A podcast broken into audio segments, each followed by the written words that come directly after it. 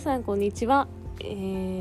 ー、アラサー OL が語る恋と仕事ということで皆さん久しぶりでございます。あの毎週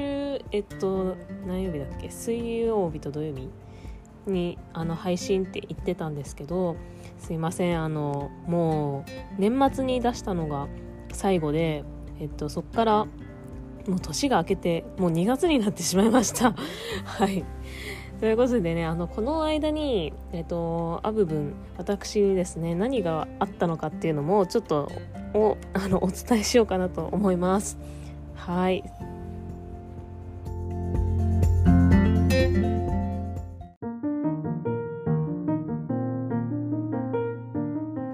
はい。ということで、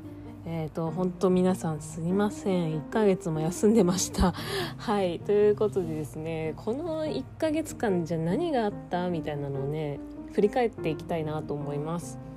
えっ、とですねまあいろいろありました。いろいろ。えっ、と年末はえー、まあ特にそうですね。久しぶりにあの友達に会ったりとかしてあの結構地方に転勤になってる子とかもいたりして年末戻ってくるタイミングじゃないと会えないとかっていう子もいたので、えっと、そういう子とかと会ったりですね。まあいろいろしてましたね。そうそれで結構近況を聞いたりね。今えっとアラサーなんですけど、えーと、と結婚してる人としてない人が、まあ、私の周りで言うと半々ぐらいなんですよね。なので結婚してない子の、まあ、恋愛話を聞いたりとかっていうのをしてましたね。なんかもう結婚しちゃうと特に別に話すことがない ないって言うとあれですけどなんかまあ生活に対するこのライフハック的なこととかいやなんか洗濯乾燥機なんかドラム式洗濯機がすごくいいとか なんかそういう話とかしかしなくなっちゃうんですけどなんかそうだから結婚してない人のその恋愛話を聞くのがすごい楽しかったですね。えーと、年末に会った子は結構すごい年上の あのバツ2の人と付き合ってるとかでも結婚する気はないとかねなんかいろいろ複雑だなとかって思いながら、えーと聞いてましたあとはね、まあ、結婚したよみたいな結婚するようかするよみたいな子もいたりして結婚祝いとか渡したりしてました。で結婚祝い結婚祝いでもなんかあの私結婚祝いはそんな大それたものをすっごい悩んであげる必要はないと思ってて本当に会った時にちょっとしたものをこうあげるぐらいでいいんじゃないかなって思っててなんか結構大それたものって意外と使わないことが多いような気がしません？なんかあの結婚祝いでよくもらうのはなんかペアのグラスとかね。なんかただグラスも持ってるしとかあるじゃないですか。あとはなんかその何コーヒーマシンとかね。なんかそういうのもなんかいざ使うかって言われたら使わないっていうあの人も絶対いるだろうしよく分かんないじゃないですか。だからそんな大それたものを送る必要はなくてなんかあのー、結構そう大それたものって言ったらあれなんだな。なんかそのうーんコーヒーマシンとかね結構するじゃないですか。ね。だからそんなにあの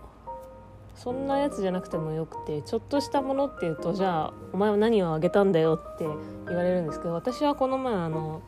えーとイソップっていうオーストラリアのえーと、ブランドの、えー、ハンドソープをねあげたんですよね。でそうハンドソープあれ一つでも5,000円とかするんでね結構高級なんですよ。ただそうなんかやっぱ高いから手が出ないんですよね普通はね。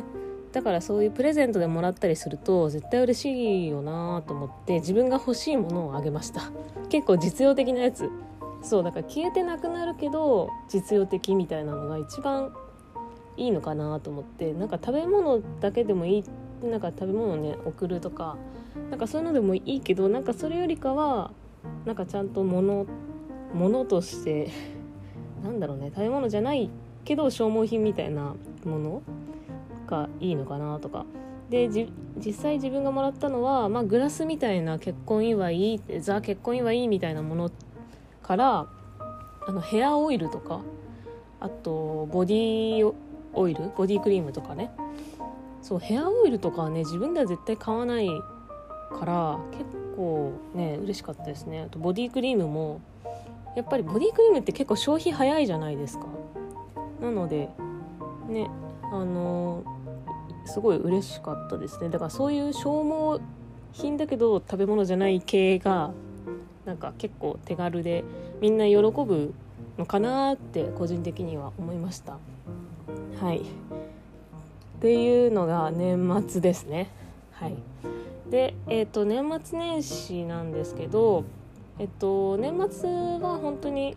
家でまったり過ごしてで普通に年越しの瞬間とかはもう寝てましたね。はい。でで年始年明けの1日にあの夫の方の実家にお邪魔させていただいてえっ、ー、とそうそうそう。なんかあのすごいごちそうをね振る舞ってもらいました。いつもなんか毎年そうだっていうことなんですけどすごいごちそうすぎてびっくりしました。なんかねウニとかイクラとかねめっちゃごちそうで大満足でした。はい。でえっ、ー、とそれで夫を残して私は実家の方に帰ってで夫がその後から、えー、私の方の実家に来て、えー、おせちとかいろいろ食べてで終わりみたいな感じですね。うん。やっぱりなんかと年年始っていうか本当ねお正月って感じがしましたね。みんなでこう親族集まってみたいなのは。うん。なんかあとはその世代的なとこだと思うんですけどその夫の実家に行くと結構緊張するじゃないですかなんかいろいろこう準備とか準備っていうかなんかお手伝いしなきゃいけないかなとかってなるんですけど事前になんかそこはもうしなくていいよみたいなので聞いてたのででなんかそういうの嫌がるお母さんだからみたいなことも聞いてたんで本当にこうゲストとしてお招きいただくみたいな感じだったのであのとてもねこうお互いに気持ちがいい感じで、あのー、できましたね本当に感謝ですね。そう。今のアラサーの親世代って結構ね嫁姑問題で苦労してきた、えっと、人たちが多いと思うんですよね。なのでそういうことはあのしたくはないわみたいな感じで気を使ってくれる人がすごく多くて。でなんかうちの母もそうだし、えーと、夫のあのお母さんもそんな感じだったので本当にこうありがたいなと思います。はいでお正月はそんな感じ。でそっからちょっとえ、っとまあ仕事 ちょっと仕事してって言ったらちょっと仕事してって言ったらなんかいつも仕事してないんかいって感じですけど、まあ、仕事が始まりますよね。で結構今仕事繁忙期なんですよね。で1月2月ぐらいまでなんですよ。その繁忙期があのー、終わるのが。でもうピークですよ。もうお正月からもう仕事の忙しさピークみたいな感じで行ってたらなんか嫌になっちゃって 嫌になっちゃってとかって。そうそれでえっ、とちょっと仕事を休みがちになりえー、今なんとなんと休職しております。はい。そうなんですよ。今ねこれ収録してるのがあのー、午後3時でございます。あのキャラメルマキアートみたいななんか入れてコーヒーカフェラテみたいなの入れて今飲みながら収録をしてるんですけどね。3時のおやつみたいな 感じで。あ今洗濯物が終わりました。そうなんですよ。なんかもうほぼ専業主婦みたいな感じの今生活をしてるんですけど今ちょっと休職をしてて休みたいですっていうお話をしたらまあじゃあとりあえず休もうみたいな形になってるんですけどとりあえず1ヶ月休職しようってことになってそこから自分の状態をこうの様子を見ながら、えー、延長するのか復帰するのかみたいな感じで。まあでもこの1ヶ月休んだらもう繁忙期終わってるんでなんかまあね別に復帰してもいける気がするけどあのこれ2回目なんですよね。で1回目えっと給食の診断書が出た時にえっとあんま休みたくなかったんですごい短い期間で復帰してそれで今この状態になってるんでやっぱりこうちゃんと休まなきゃいけないのかなとかっていうのもあって今回のこう復帰はちょっと慎重を期していこうかなとかって思ってます。はいということで今そんな感じです。で、まあ、仕事はそんな感じなんですけどあと何があったかって言ったらあの結婚式場を決めました。ウェー はい結婚式場はね結構そうすごいなんかいろいろ式場によって違うなっていうのも感じたしなんか絶対あの相談カウンターみたいな、まあ、ゼクシーさんでもいいし花夢とかでもいいしそういうカウンターを通してやった方が効率的だなって思いました。それはまたちょっと別の、えーと、